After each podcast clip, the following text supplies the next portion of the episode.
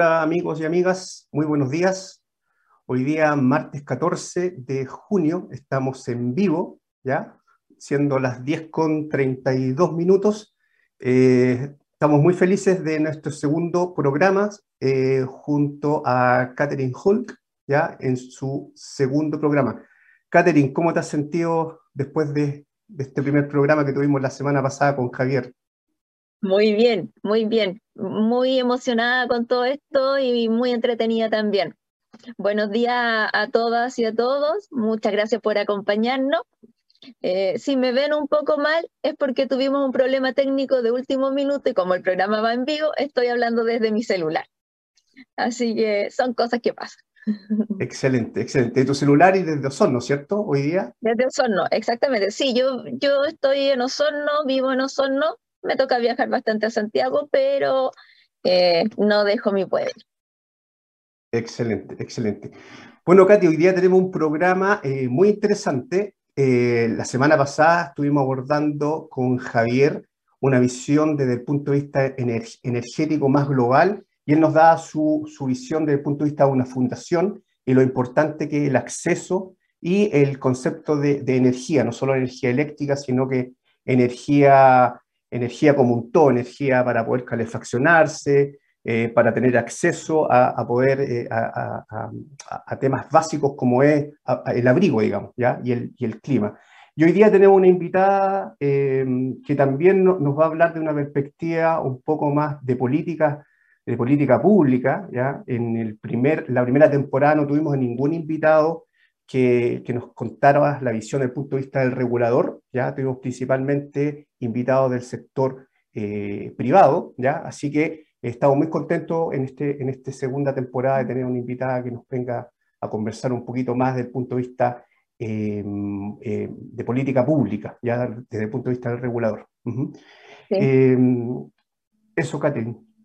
sí, exactamente. Hoy día vamos a estar con Gabriela Manrique. Yo tengo el honor de conocer a Gaby, la encuentro una mujer increíble, con mucha fuerza, con mucha energía y con una disposición siempre eh, dispuesta a ayudar. Así que la verdad estoy muy, muy contenta de que contemos con ella y que todos ustedes tengan la posibilidad de, conocerla. Excelente. Entonces, antes de ir con ella, vamos a ir a la primera, eh, a la primera pausa que tenemos. Recuerden amigos que nos pueden seguir en las redes sociales, en Divox Radio, están Facebook, Facebook, Instagram, YouTube, eh, el LinkedIn, ahora recuerden que estamos en vivo transmitiendo el LinkedIn y en todas las plataformas eh, nos pueden seguir. ¿ya? Así que vamos a la primera pausa y estamos de, vuelta con Gabriela. No te quedes fuera. Conversaciones de futuro para Latinoamérica. Latinoamérica. Cada martes y jueves a las 9 de la mañana en LATAM 2050 con Ángel Morales. Somos divoxradio.com.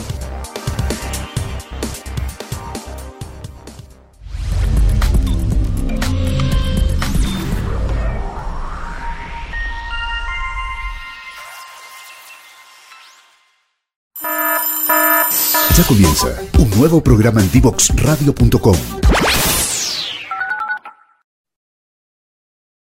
Ya estamos de vuelta, tal como les prometimos, y ahora les vamos a presentar a Gabriela Manríquez, quien trabaja en el Ministerio de Energía. Eh, es una persona muy joven, pero que tiene mucho conocimiento. Em, Gaby, bienvenida. Eh, ¿Cómo estás? ¿Qué me cuentas? Ah, hola, Katy. Eh, gracias por la presentación. Em, la verdad es que me veo más joven de lo que soy. Pero gracias por la descripción. Para que vamos a, entrar en eso. Y bueno, agradezco mucho estar acá hoy día con ustedes porque creo que los desafíos que se nos vienen desde el punto de vista de política pública, política regulatoria en el sector eléctrico requieren muchas conversaciones como, como estas que vamos a dar hoy día. Ojalá la mayor cantidad de personas posible pueda ser parte de estos diálogos Em, porque creo que la única forma de solucionar los desafíos en los que estamos hoy día, de crisis climática, un recambio importante, una crisis social, eh, eh, es a través de, este tipo de instancias. Así que Perfecto. les agradezco mucho. Nos parece súper bien. Muchas gracias, Gaby. Gaby, cuéntanos específicamente em, cuál es tu cargo y qué haces específicamente en el, en el Ministerio de Energía. Eh, yo soy coordinadora de política regulatoria y legislativa. Eso significa que eh, estoy eh, constantemente yendo al Congreso, teniendo mucho, mucho contacto con, con nuestras parlamentarias, parlamentarios. y acá dentro del ministerio tenemos unos equipos técnicos que son increíbles. Entonces, una decisión que, que se tomó por parte de esta administración fue que como las políticas públicas quedan y los gabinetes van pasando, hacer muy parte de todas las decisiones y de, toda la recopilación de información eh, a los equipos del ministerio, porque los, las funcionarias y funcionarios son quienes se van quedando al final. Entonces, eh, para que las políticas públicas tengan la continuidad que requieren, eh, se toma esa decisión, somos un gabinete súper chiquitito, y por lo tanto eh, hemos en, en, este proceso de afinar cómo, cómo trabajar en conjunto. Eh, yo he estado cumpliendo ese rol de, de ser un poco puente entre eh, los compromisos que hicimos en el programa de gobierno y, el, y aprovechar y sacarle partido a los tremendas profesionales que tiene esta cartera en particular. Perfecto. Súper entretenido. Te hemos visto yendo mucho a Valparaíso, al Congreso, tal como mencionaba, ¿no? mencionabas. Em, ¿Nos cuentas un poquito qué es específicamente lo que está haciendo el gobierno en este momento eh, en el tema de la estabilización de precios? ¿De qué se trata? Cuéntanos un poco como para que la gente pueda saber el trabajo que está haciendo el Ministerio de Energía ahora. Ya, esa, esa pregunta va para conversar la hora completa que tenemos. Pero, a ver, como para ir en orden. Em, primero, ¿por qué estamos hoy día yendo mucho al Congreso? Porque hay una urgencia para que no suban las cuentas de la electricidad en torno a un 40-45%. ¿Por qué llegamos a este punto? Porque el 2019, después del estallido social, eh, venía, iba a entrar un contrato eh, que era caro, entonces eso hacía que el PNP, o sea, el promedio de precios que se de energía que se traspasan al cliente final, iba em, a subir en torno al 9%. Y ahí se tomó la decisión de congelar las cuentas eh, en el precio que, que, existía en ese momento. Y al congelar las cuentas, bueno, uno tiene que decir quién asume el costo de congelar las cuentas. Y la decisión que se tomó en ese momento fue evitar que subiera la curva, aceptando que luego iba a bajar así, y decidimos aplanar acá al medio. Al momento en que se tomó esa decisión, había una proyección bastante clara respecto a los precios de los contratos que venían, eso, eso lo sabíamos. Lo que no sabíamos era que después de octubre de 2019 venía una pandemia y venía una guerra. Eh, y esas dos contingencias hicieron que la deuda que se acumuló en el Fondo de Estabilización, eh, que se conoce como el LAPEC, por precio estabilizado de cuenta, eh, creciera, creciera mucho más de lo que se, de lo que se contemplaba. Entonces, esa ley tenía tres condiciones que eran súper importantes de respetar, que eran el monto máximo de deuda acumular hacia las empresas de generación, que eran 1.350 millones, que al 2027, a diciembre de 2027, la deuda tenía que estar por completo pagada y que eh, se acumularía deuda solo hasta julio del 2023. Ahora, ¿qué pasó? Las dos condiciones que eran que eh, se acumulara un máximo de 1.350 o que acumuláramos máximo deuda hasta julio del 2023, se cumplió hoy día. O sea, ya sobrepasamos el límite de los 1.350. ¿Qué ocurre con eso? Que como sale la ley, hay que ajustar el precio al cliente final para, para suplir ese, ese rango que nos pasamos. Y eso es lo que eh, gatillaría un alza en torno al 40-45% de las cuentas de la luz, que por supuesto es, algo descabellado en cualquier momento, pero ahora, ahora particularmente. Sí, exactamente, es un momento crítico. Exacto. ¿Y entonces, cuál es la decisión que se está tomando entonces, Gabriela? Hola, Gabriela, ¿cómo estás? Hola, Alex. ¿Cuál es, sí, ¿cuál es en, en, esa instancia, cuál es la, mm, cuáles son los grandes lineamientos que, que toma el actual gobierno para, para, evitar eso? Me imagino, bueno, tú, tú dejaste uno que es evitar que haya un alza del 40%. Sí, acá hay varias condiciones de borde. Primero es, es evitar esta alza, pero también nos interesa mucho dejar de acumular deuda. ¿Y esto por qué? Porque, claro, cuando se hizo la, la ley y no había cómo prever estas condiciones de las que hablábamos al principio, eh, pensábamos que la deuda se iba a poder pagar sin que, em, sin que los clientes se vieran como particularmente estresados a través de sus cuentas de la Y como eso no ocurrió, y estamos en un contexto de transición energética en que además estamos en sequía, estamos cambiando la tecnología, las tecnologías de generación, eh, hay que hacer más inversiones en redes, eh, hay que hacer inversiones en distribución. O sea, tenemos un proceso de cambios profundos que no podemos esperar que no generen cambios en los costos. O sea, necesariamente van a generar cambios en los costos.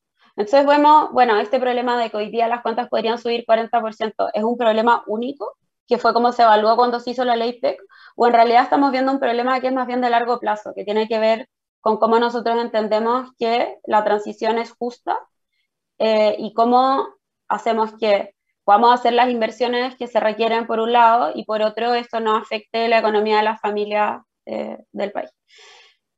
Entonces, claro, ahí decimos, bueno, ¿nos basta con hacer una solución de una única vez? Y la respuesta es no, porque en realidad así como nos fuimos capaces de prever que venía una pandemia y que venía una guerra, probablemente eh, y si bien hoy día estamos parados en un lugar en que sabemos que se tienen que hacer inversiones, em, el impacto en, las cuentas finales de los clientes y en los costos de la electricidad no está completamente cuantificado hoy día. O sea, hay muchas, eh, hay, muchas componentes regulatorias que hay que mover. O sea, hay, hay, una ley que también viene de la administración anterior de cómo se reconoce el almacenamiento. Está hoy día la Contraloría del Reglamento de Potencia. O sea, tenemos estamos hace 20 años tratando de cambiar la, la ley de distribución. Entonces, hay, hay, muchos componentes que nos hacen decir, bueno, si nosotros queremos que la transición sea justa y que esto no afecte eh, profundamente la economía de las familias, porque dentro de la justicia entendemos que también está tener un cierto nivel de estabilidad en, en, las cuentas que te llegan a fin de mes a la casa. Entonces necesitamos un mecanismo que nos permita eh, poder enfrentar estas situaciones de crisis que no impliquen endeudar al consumidor final, ni con las empresas generadoras, ni con el fisco, ni con un banco, ni con quien sea, porque al final lo que, lo que se hizo con el PEC fue endeudar a las familias contra las generadoras eh, y, y, extender el periodo de deuda. Entonces decimos, bueno, es necesario tener un ahorro. ¿Y cómo queremos construir ese ahorro que nos permita enfrentar crisis eh, de la, de, que, que, se pueden venir en los próximos años? Es también bajo una lógica eh, de redistribución eh, de entender que el sistema eléctrico eh, tenemos que dejar de entender como si fueran los clientes libres una cosa y los clientes regulados otra y nunca se comunicaran estos dos mundos, porque se comunican, o sea, por algo existen los sistemas de transmisión, por algo hay un mercado eléctrico común, por algo vemos que el así del sistema se ha dado especialmente gracias a la, o, no sé si especialmente, pero en parte gracias a las licitaciones de largo plazo de, de los clientes regulados. Decimos, bueno, como cuál es la lógica que hay detrás eh, y cómo queremos financiar un seguro del sistema de largo plazo. Y ahí es donde entra esta incorporación al cargo por servicio público, que, en mi opinión es el corazón del proyecto de ley y ahí es una pena que la, que la sala de la Cámara de Diputados haya votado en contra. Yo creo que ahí también haciendo un, como una introspección y pensando en, en las indicaciones que vamos a presentar en el Senado, también ahí hay una falta como de habilidad nuestra por comunicar que ese fondo no solamente se va a utilizar para pagar el mecanismo transitorio de estabilización de precios, sino que es un seguro permanente del sistema y que tiene una componente redistributiva que es súper importante y que a mí me gustaría resaltar.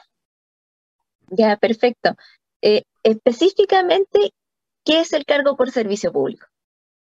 Específicamente, ya.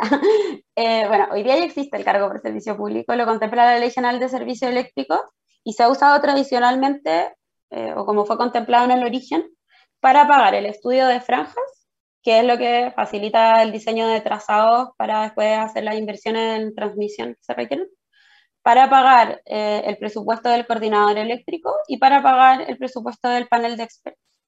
Para eso se ha usado hasta el momento.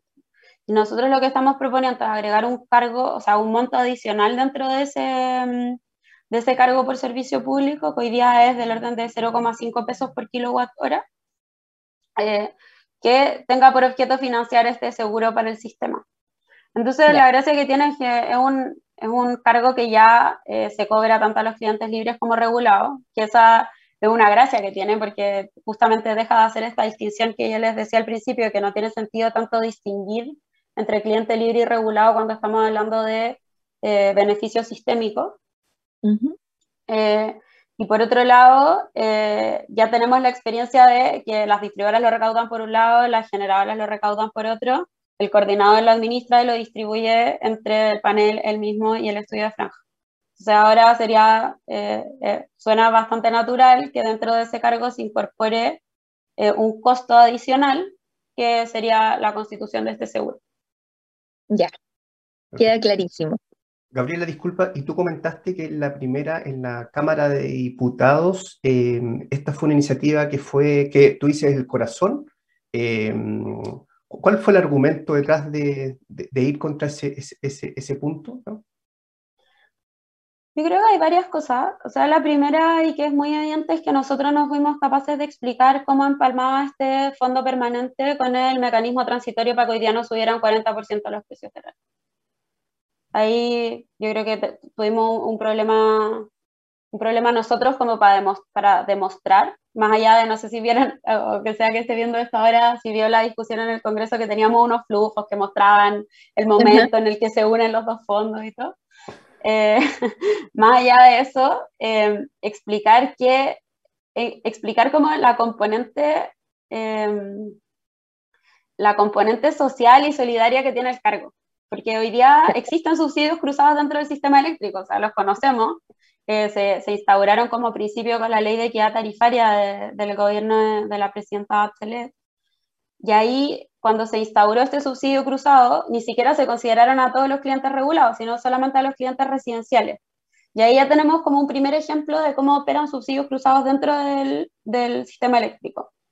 Nosotros dijimos, bueno, si estamos teniendo este nivel de problema, existe una diferencia de aproximadamente en promedio 15 pesos por kilowatt hora entre lo que están pagando los clientes regulados y los clientes libres, como por qué no incorporamos un mecanismo en que podamos, de alguna manera, redistribuir eh, cómo redistribuir los flujos de plata dentro del sistema eléctrico como ya se hace a nivel residencial. O sea, como, ¿por qué estamos haciendo esta segmentación de con quién está bien hacer subsidios cruzados y con quién está mal hacer subsidios cruzados? Y el problema que, que yo creo que, que es grave que tenemos hoy día que es que si es que no logramos restituir este fondo permanente en el Senado, la consecuencia y es que como ya existen estos subsidios cruzados dentro del sector regulado, quienes van a terminar pagando gran parte de eh, la deuda que se adquirió con la generadora van a ser precisamente las pymes. Eh, y eso es algo que nos preocupa mucho, porque al final es todo lo contrario a eh, lo que estamos impulsando como política pública dentro del, dentro del sistema. Sí, y, la verdad es que lo peor del tema es que ustedes están corriendo contra el tiempo.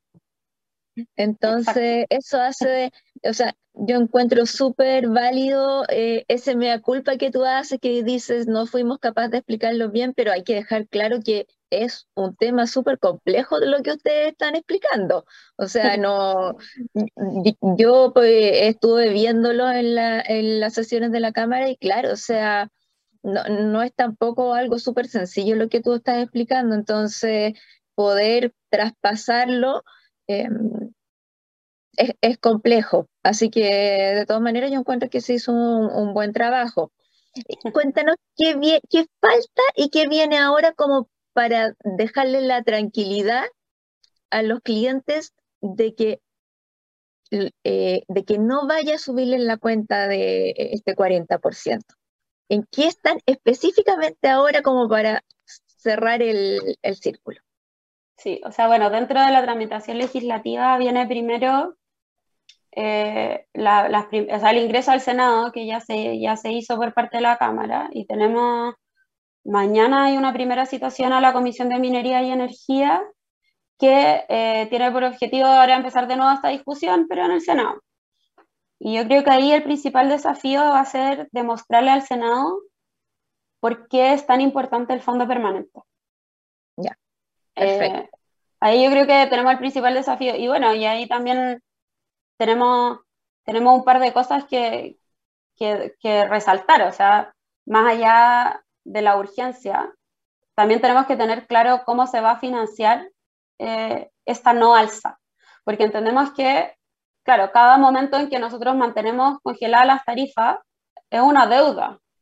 No es que el precio no se vaya a pagar, o sea, esos contratos de largo plazo están firmados. Entonces, hoy día hay una deuda. Entonces, lo primero es cómo empezamos de a poco a dejar de acumular deuda. Y ahí tenemos como dentro del articulado transitorio todo el mecanismo de cómo empezamos a mover la curva eh, de precios que se están cobrando actualmente congelados desde el 2019 a el precio que, que realmente deberíamos estar pagando. Esa es una cosa, como cómo empezamos a descongelar y cómo hacemos que ese descongelamiento eh, no sea radical dentro de la cuenta. Ahora, ahí hay que asumir que mientras más nos demoremos en descongelar, mayor es la deuda. Mayor es la deuda. Eh, y, ahí la segunda pregunta es, bueno, ¿y cómo queremos pagar esta deuda? ¿A quién queremos que financie esta deuda? Y eso es una discusión que se tiene que dar democráticamente y eso es la, esa es la discusión que... Te, la postura nuestra ha sido bastante clara y es que quienes más estresan el sistema eléctrico, que son los grandes consumidores y por eso la gracia es que el cargo es unitario y hay una diferencia, o sea, es unitario por consumo, por kilowatt consumido y además de ser unitario, tiene diferenciación por tramo, es evidente que lo que nosotros estamos impulsando es que esa deuda la deberían pagar quienes más consumen y quienes más estresan el sistema. Entonces, es ese es el, el, el, centro de la discusión que vamos a ir a dar y que, bueno, las instituciones democráticas abiertas eh, tienen esa gracia, ¿no? Como quienes quieran impulsar que esa deuda la pague alguien más, eh, va a tener que dar los argumentos de por qué y, quién va a ser lo que lo va a pagar y cuáles van a ser los costos de ello. Perfecto, nos queda súper, súper claro. Es un desafío importante. Espero que, le, que les vaya bien. Y mm, Alexis, ¿vamos, ¿vamos a una pausa? Así es, estamos en una segunda pausa em, comercial, así que estamos de vuelta con Gabriela en, un ratito más. Espérenos y síganos con nosotros. No te quedes fuera. Conversaciones de futuro para Latinoamérica. Latinoamérica. Cada martes y jueves a las 9 de la mañana en LATAM 2050 con Ángel Morales. Somos divoxradio.com.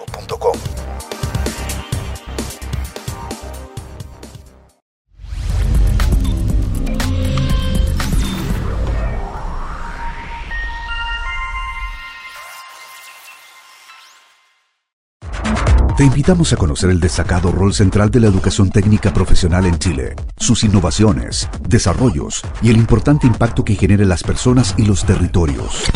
Cada jueves, 17 horas, junto a Elizabeth Zapata, solo en divoxradio.com. Bueno, amigas y amigos, estamos de vuelta acá en Punto Conexión. Estamos con Gabriela Manríquez del Ministerio de Energía.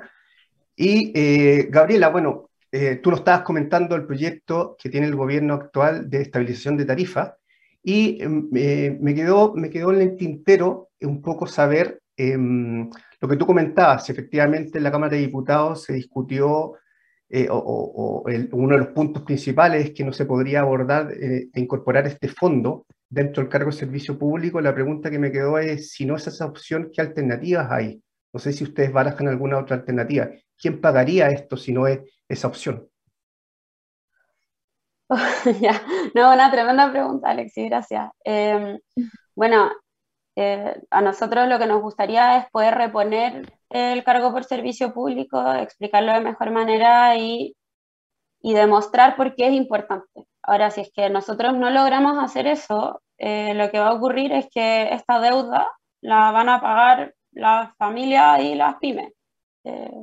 Esa es la alternativa, o sea, no hay, si es que, si es que no se aprueba el proyecto completo, eh, las cuentas suben 40-45%.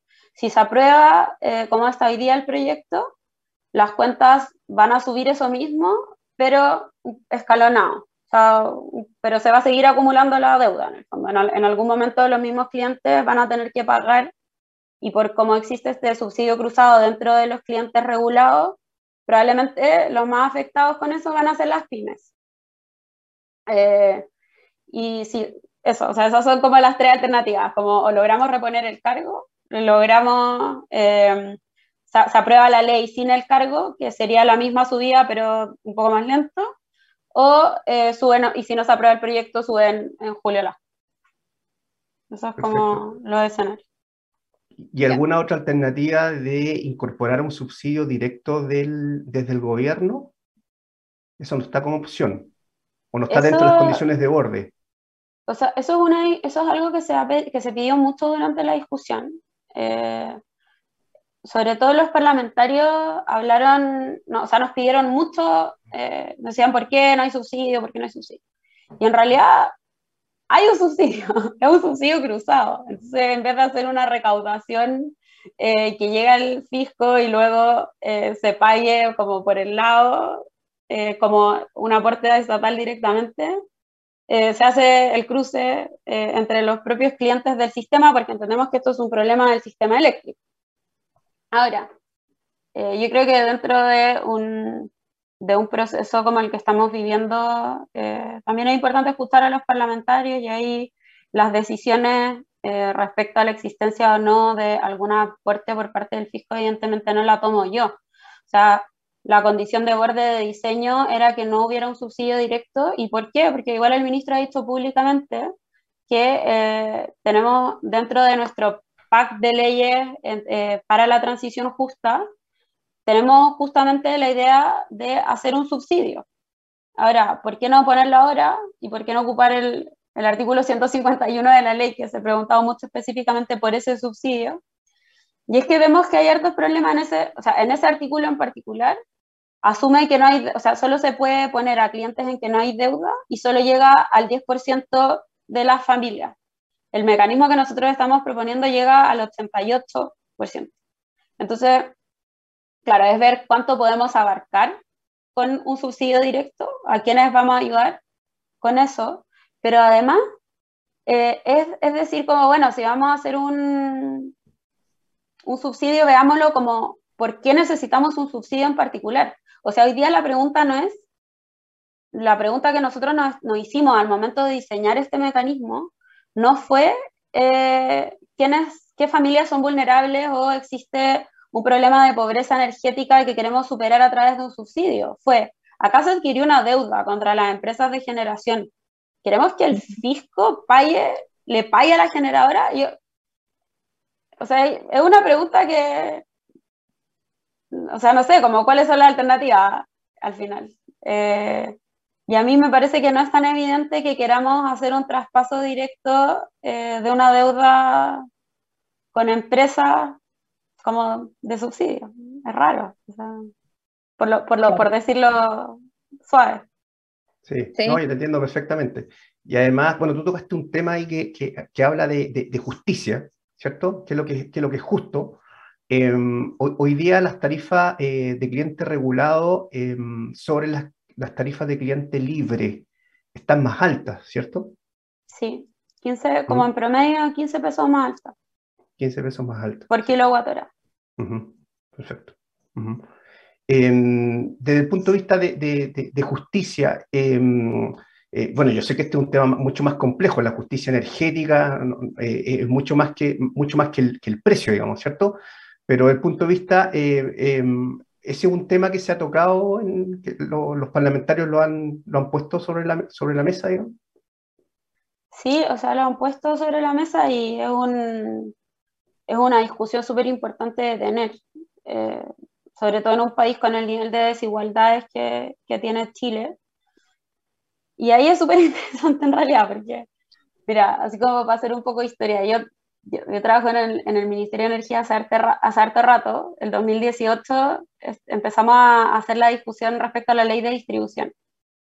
Cómo hacer los cambios, cómo se va a pagar la red. Pensemos en una red para electromovilidad, para generación distribuida, para tener paneles solares en el techo.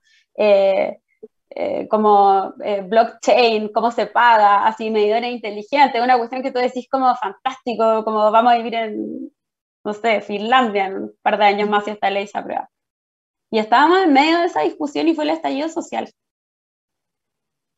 Y ahí, claro, nos dimos, yo particularmente no, no voy a hablar por las demás personas del equipo técnico con las que compartía, pero yo dije, chuta, como estamos haciendo todo este diseño y en realidad como, que, por, como, ¿por qué estamos haciendo este diseño si hoy día hay gente que no puede pagar la cuenta de la luz? Entonces, o que no tiene eh, recursos para calefaccionar su casa, o que su aislación térmica es tan mala que da lo mismo eh, como calefaccione porque es muy ineficiente la calefacción. Y ahí, bueno, tenemos como, como la pregunta en la que estamos parados hoy día como sociedad, que no es solo del, del sector energético, que es, bueno, ¿podemos masticar chicle y caminar al mismo tiempo?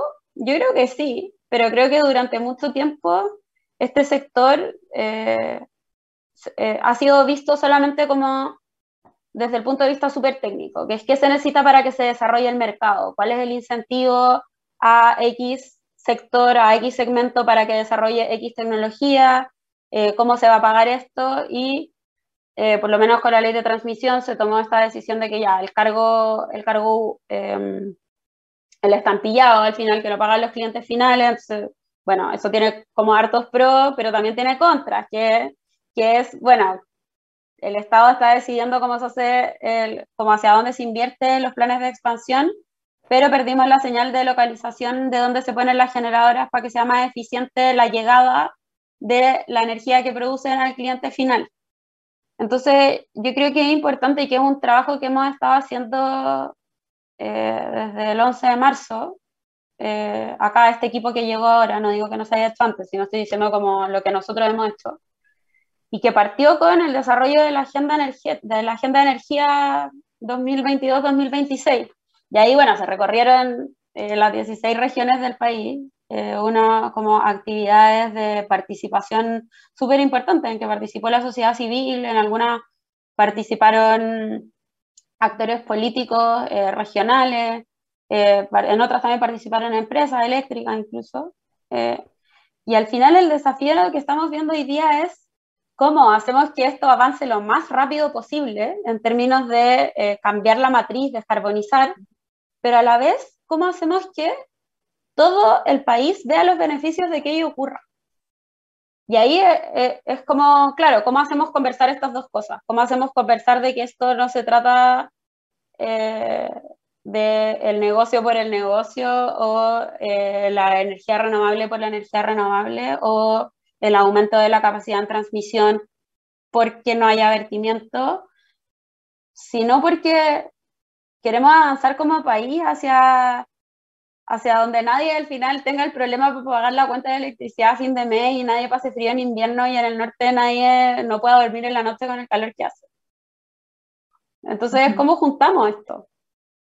Y ese es el trabajo, y yo creo que es un poco también lo que nos pasó en el Congreso, si lo, si lo queremos extrapolar, porque decíamos, bueno, ¿por qué estamos mezclando el mecanismo transitorio con el mecanismo permanente? Si en realidad mejor el permanente, conversémoslo con más calma, diseñémoslo de otra forma, y el transitorio urgente para que hoy día no suban las cuentas de la luz.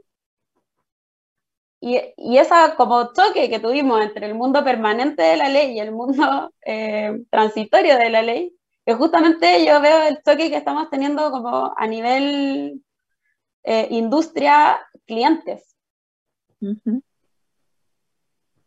Sí, No, de todas maneras. Muy, buen punto. Em, justo ayer estaba en una reunión en que estábamos eh, conversando, porque hay, distintas asociaciones en, el tema eléctrico que, que defienden distintas posturas pero de cierta forma falta un poco tener la, visión y la defensa del, usuario final, del cliente regulado final, justo al que estás hablando tú, Gaby, del que no le alcanza para pagar la cuenta de la luz.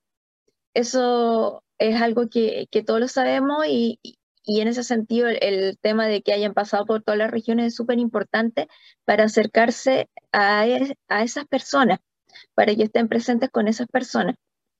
Entonces a mí, a mí me gusta mucho lo que estás planteando porque es el gran desafío hoy en día conjugar todo esto, conjugar todo esto y, sabemos que hay temas súper relevantes. Está la generación, está la transmisión, está la reforma la distribución, pero cómo hacemos que todo, conjugamos todo esto y que eh, a su vez el cliente final pueda pagar la cuenta. Entonces, la, verdad es que es un trabajo difícil, pero, pero se valora mucho que lo estén mirando integralmente. Sí, yo creo que justamente eh, ese punto es interesante cuando nos preguntan ya, ¿y los subsidios? Y bueno, sí estamos trabajando en un diseño de subsidios, pero como cuál es la diferencia entre hacer un subsidio y pagar directamente esta deuda de la generadora. Y es que en un subsidio uno mira distintas componentes y por eso empezamos a, ver como todos toda los estudios que ya hay respecto a qué es la pobreza energética. Y ahí hay como dos puntos de los que a mí me gustaría eh, profundizar. Y es que nosotros podemos ver, y ahí hay casos súper interesantes, como por ejemplo en Estados Unidos, se partió pensando que la eficiencia energética era ir a hacer que los que más consumían eh, eh, eficientaran sus consumos. Pero después uno ve que hay una correlación directa entre los que más consumen eh, y los niveles socioeconómicos más altos. Entonces, claro, tú ibas al lugar a, a, dar eficiencia energética a una casa que tenía, no sé, cinco televisores, que tenía plata para comprar ampolletas LED, eh, y cuando en realidad lo que podría haber visto era que había un consumidor que, no sé, tenía un refrigerador menos eficiente o tenía como un gasto menor de electricidad en, en términos de kilowatt hora mes, pero su consumo era, es mucho más alto en función de sus ingresos, por ejemplo. O para poder pagar esa cuenta tiene que dejar de comprar medicamentos o en realidad el problema eh, no tiene que ver solo con... Entonces, a lo que voy es que las métricas y los proxies que existen para definir quiénes son quienes necesitan ayuda, hoy día están en pañales. O sea, hoy día lo que, lo que hemos visto es que lo que se hace en los subsidios cruzados que ya existen en el sistema eh, y, en la, y en los subsidios que ya están previamente diseñados, es que el proxy siempre es, es consumo, nivel de consumo. Nosotros decimos, bueno, yo creo que más que ver nivel de consumo y ver si yo quiero aportar dinero directo a que esas familias que requerirían subsidio, una vez que logremos el proxy, correcto, es, ¿queremos darle la plata directo para que le paguen a las empresas tradicionales? ¿O prefiero en realidad poner un panel solar y que autogenere? ¿O prefiero aislar su vivienda para que su consumo eléctrico o energético, en realidad más que eléctrico, sea más eficiente? Entonces, cuando uno diseña un subsidio, que es una política pública de más largo plazo, como la pregunta es, ¿queremos parchar un sistema en que le vamos a meter plata y vamos a decirle a la familia ya, usted pague menos, eh, directamente pagándole a la empresa, o preferimos usar esos recursos en otra forma de concebir eh, la participación del usuario final en el sistema eléctrico? Entonces, claro, uno dice, bueno, ¿cuánto te va a demorar en poner un panel solar? O más extremo, ¿cuánto te va a demorar en hacer el acondicionamiento térmico de una vivienda? Y ahí evidentemente tú decís, hoy día la gente necesita pagar la cuenta de la luz. Eso pasa hoy día. Va a pasar a fin de mes, va a pasar en julio cuando haga más frío, va a pasar en agosto cuando haga más frío todavía.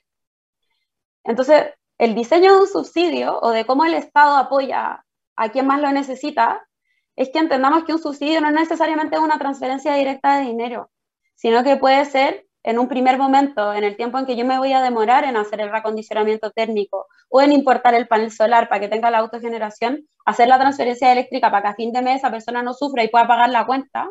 Pero en el largo plazo, yo quiero que deje de depender de eso. Entonces, al final, eh, en ese diseño es, bueno, te doy los pescados, te enseño a pescar. Estaba pensando en lo mismo, esa frase siempre la hizo mi papá. Estaba pensando exactamente lo mismo, Karen.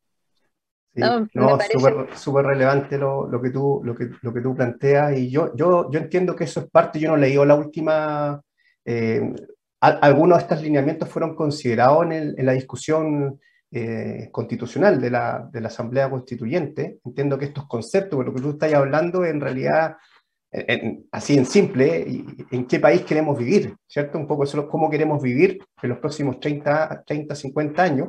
Una vez que definamos eso, vemos cómo asignamos los recursos para ese país o esa sociedad que necesitamos, que necesitamos en los próximos 30, 50 años y después bajáis a la política pública y al, al, tecnicismo. Yo creo que todas esas, estas discusiones las estamos, las estamos viviendo ahora. Eh, creo que es bueno que se produzcan estas discusiones. ¿ya? Eh, creo que necesitamos más de estas conversaciones, más discusiones, Em, con Katy también hemos hablado parte de la difusión que nosotros queremos hacer. Una de las cosas que nos interesa es bajar esto, conversar y eh, creo que parte de la pobreza energética también, no sé si está dentro del pilar, es la educación. O sea, efectivamente la educación eh, a todo nivel em, eh, tiene que ser mayor. No digo que ahora sea, sea pobre, pero yo creo que todavía objetivamente tenemos una, una brecha en lo que es educación energética, por así, así, así llamarlo. Sí, ahí estoy totalmente de acuerdo y por eso a nosotros nos interesaba mucho separar la idea del subsidio versus la estabilización de cuentas, porque la estabilización de cuentas, como por cómo fue diseñada, y acá estamos viendo un, problema que es previo, eh, si queremos gastar los recursos en eso, si queremos gastar los recursos de otra manera. Eh, y ahí igual es súper importante reconocer también que durante los últimos 30 años el país ha crecido mucho eh, gracias a que ha habido inversiones y ha habido estabilidad para que eso ocurra, pero yo creo que hoy día estamos parados en otro lugar y por eso estas discusiones valen la pena tenerlas, eh, sea en el proceso constituyente, sea en el Congreso, sea en un programa de radio, sea en la conversación que tenemos en la casa y por eso la educación es súper importante, o sea, la adecuación de, por ejemplo, escuelas que, que está dentro del programa de gobierno. Tenemos igual ahí convenios, que ojalá lo pudiéramos conversar en otro momento con más tiempo, como que dentro de la adecuación térmica los niños vean y participen y no sea como, oh, solo hay un ruido de alguien eh, eh, martillando en el techo del colegio, sino como, mira, esto va a generar tal ahorro, tú vayas a estar mejor eh, aislado térmicamente, etc. Oye, con eso empalma justo con lo que conversamos en la, en la entrevista de la semana pasada. Con Javier Piedras. Sí, el aprender haciendo. Hablamos mucho del aprender haciendo y, de todo lo que hay que educar en los colegios, sí, y que ojalá que este tema de la energía y de la electricidad pudiera pasar también por los colegios, porque si bien yo, yo, pienso personalmente que hay un gran sector de adultos que esto no les interesa, porque en el fondo las distribuidoras mandan toda la cuenta y explican todo el proceso, cómo es, pero llega el papelito a la casa, lo tiran a la basura. Entonces, o, el adulto o ya no tiene tiempo o ya no tiene ganas de aprender eso y por dónde hay que llegar es por, por los niños. Niños, o, quizás no tan niños, hablemos de un cuarto medio, tercero medio. Sí, así es. Ahí tenemos un bonito desafío y a lo mejor, Gabriela, esto da para otro programa, invitarte un poco que nos cuentes ahí, pueden empalmar con otras iniciativas que, que tienes el gobierno. Eh, te dijimos que eso no iba a ser corto el tiempo, que lamentablemente te, íbamos a tener que cortar, ¿ya? Y, así es, así es, el tiempo vuela. Agradecerte, Gabriela, la, tremenda exposición, eh, tu, franqueza, tu fluidez para poder bajar estos temas y, que la, gente que nos está escuchando también pueda, pueda, pueda saber un poquito más lo que están haciendo, las iniciativas que están haciendo eh, por, todo este, por todo esto que llaman ustedes de un, de un, país distinto y poder incorporarla dentro de las políticas públicas. Eh, la dejo usted para que haga la despedida de, de, de Gabriela. Bueno, Gaby, muchas, muchas gracias. De verdad, fue una conversación sumamente interesante, algo que se necesitaba tratar. Así que, pucha, desearte todo el éxito, o sea, desearles al equipo todo el éxito en, en, este proyecto tan que tiene que salir tan rápido y muchas, muchas gracias por aceptar nuestra invitación. No, muchas gracias a ustedes por invitarme y encantada si es que después tenemos otra conversación más profunda respecto a, a los subsidios, a la pobreza energética y quizás hacemos algo en conjunto con Javier, que es el experto en la materia. Perfecto, Gabriela. Muchas gracias. Que te vaya bien mañana en el Congreso. Ah, gracias. Suerte mañana. Suerte mañana. Ya. Gracias, gracias. Chao. Y vamos a la última pausa comercial. No te quedes fuera. Conversaciones de futuro para Latinoamérica. Latinoamérica. Cada martes y jueves a las 9 de la mañana en LATAM 2050 con Ángel Morales. Somos divoxradio.com. Te invitamos a conocer el destacado rol central de la educación técnica profesional en Chile, sus innovaciones, desarrollos y el importante impacto que genera en las personas y los territorios. Cada jueves, 17 horas, junto a Elizabeth Zapata, solo en divoxradio.com. Ya estamos de vuelta.